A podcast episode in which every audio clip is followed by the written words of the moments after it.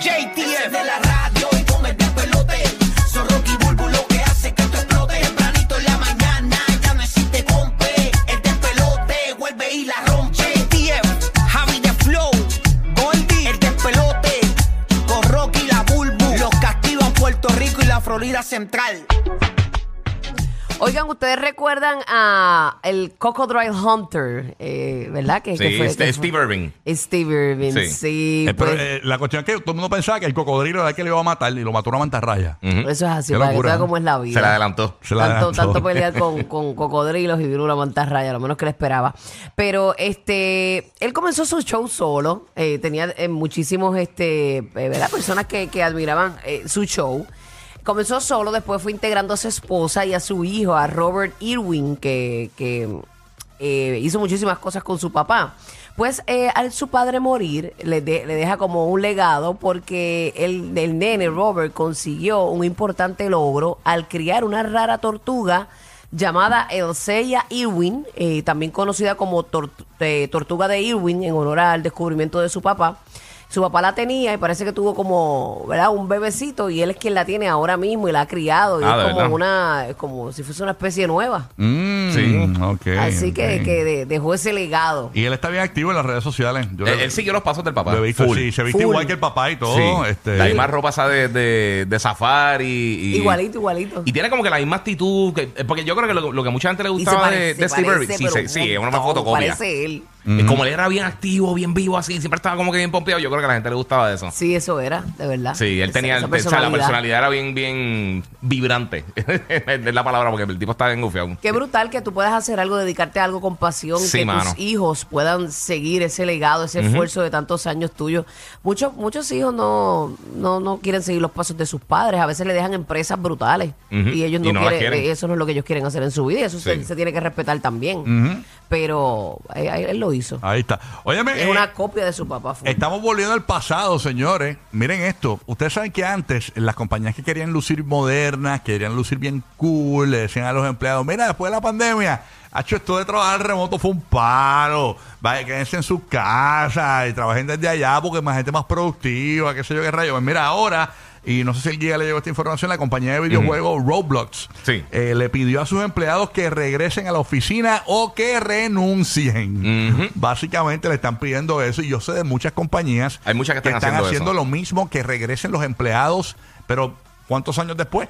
O sea, le están pidiendo ahora a los empleados, mira, regresen a la oficina. Muchas veces les dije, sí, mira, quédate allá porque es mejor porque te ahorras lo que es lo- el, sistema- el- la, ¿verdad? Lo- la, lo- la operación de la oficina. Sí. Y también muchos empleados les gustaba quedarse remoto porque se, se ahorraban también evitar un accidente, un, eh, eh, se ahorraban la- el, combustible. Sí, lo, lo que llaman el, el, el commute, el, el, el travel de la casa, el trabajo, ida y vuelta, el tiempo que tú gastas con eso. O sea, e- eran muchos factores. En el caso de los desarrolladores de videojuegos, está, está pasando mucho, pero lo que pasa es que la gente no entiende cómo se desarrolla y los que han terminado un juego saben que tienen, eh, o sea, la lista de personas que trabajan en estos juegos, a veces son hasta más grandes que las películas. O sea, estamos hablando Claro. de, de- de cientos de personas.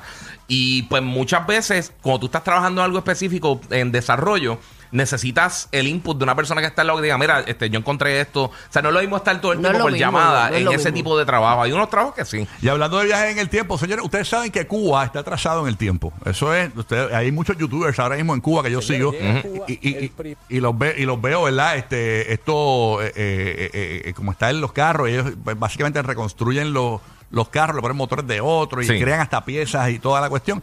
Pues señores, se las están montando ahora en las redes sociales a Cuba específicamente porque han transportado a Cuba el primer carro Tesla.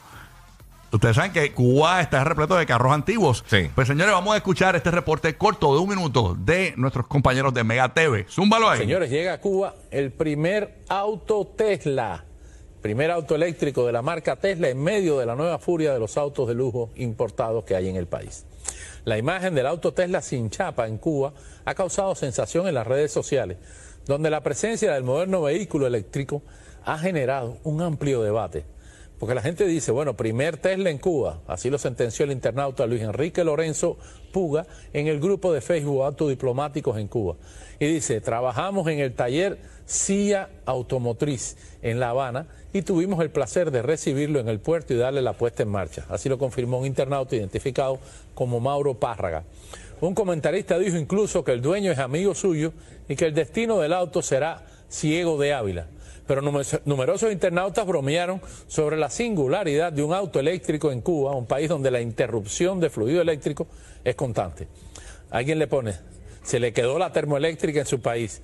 Así escribió jocoso un internauta. No obstante, hubo quien indicó que es de suponer que el dueño del flamante Tesla tenga previsto una solución, como una planta eléctrica o algo por el estilo, para solucionar ese problema. Porque conectar el Tesla a la pared ahora mismo, a la corriente en Cuba, va a ser imposible. Ahí, ahí, tenemos el internauta ahí. ¡Buena gran p***! ¡Estamos sin luz, puñeta! Y después hay que empujárselo por ahí para abajo. O sea, eh, los, problemas, abajo, los problemas de Cuba de energéticos son graves, señores. Sí, o sea, sí. aquí en Cuba hay apagones todos los días, es horrible. No, aquí Y- también. Y bueno, en Puerto Rico también, pero obviamente no, no tanto como en Cuba, ¿no? Este, pero Cuba Bueno, es. bueno. Yo sigo a los youtubers de Cuba y sé que la condición de Cuba es peor, mucho peor. La cuestión es que eh, eh, es todos los días, es una cuestión bien loca. Entonces dice, ¿para qué traes un Tesla? ¿Cómo diablo lo vas a callar si no hay luz nunca? O sea, esa es la realidad. Así que, señores, eh, el primer Tesla en Cuba. Bueno, pero algo se empieza y hay que pues ir Exacto, paso a el paso. cambio. Exactamente. Vamos a ver qué pasa con eso. Bueno, nada. ¿Quién hay por allá? Eh, Gigi. Mira, mano, para la gente que se quejaba de, lo- de los principales de su escuela, o sea, que siempre, yo creo que todos nosotros estuvimos en la oficina un par de veces. Sí.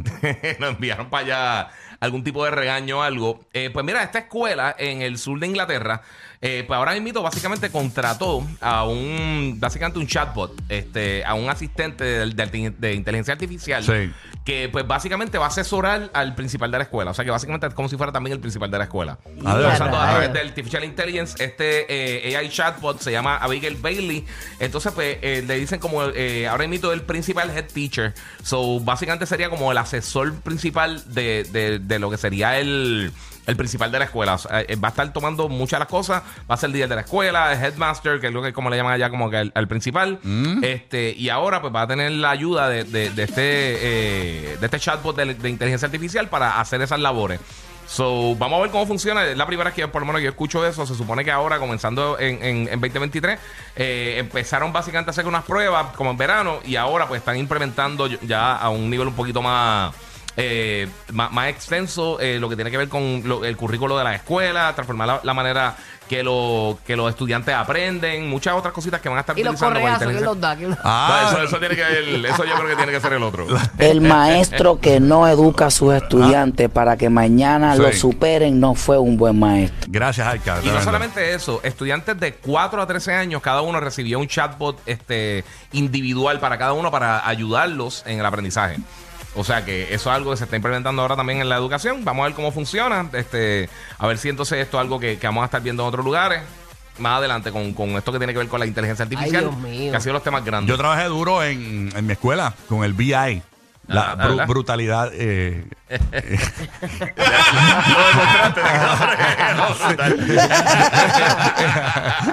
artificial brutal. Brutalidad inmensa. Ajá, brutalidad inmensa. Lo dije al revés. Nada, eso no hay. Ay, Dios mío. Los que le dan un estate quieta a la nena del exorcista. Dame el despelote. Rocky, Burbu y Giga.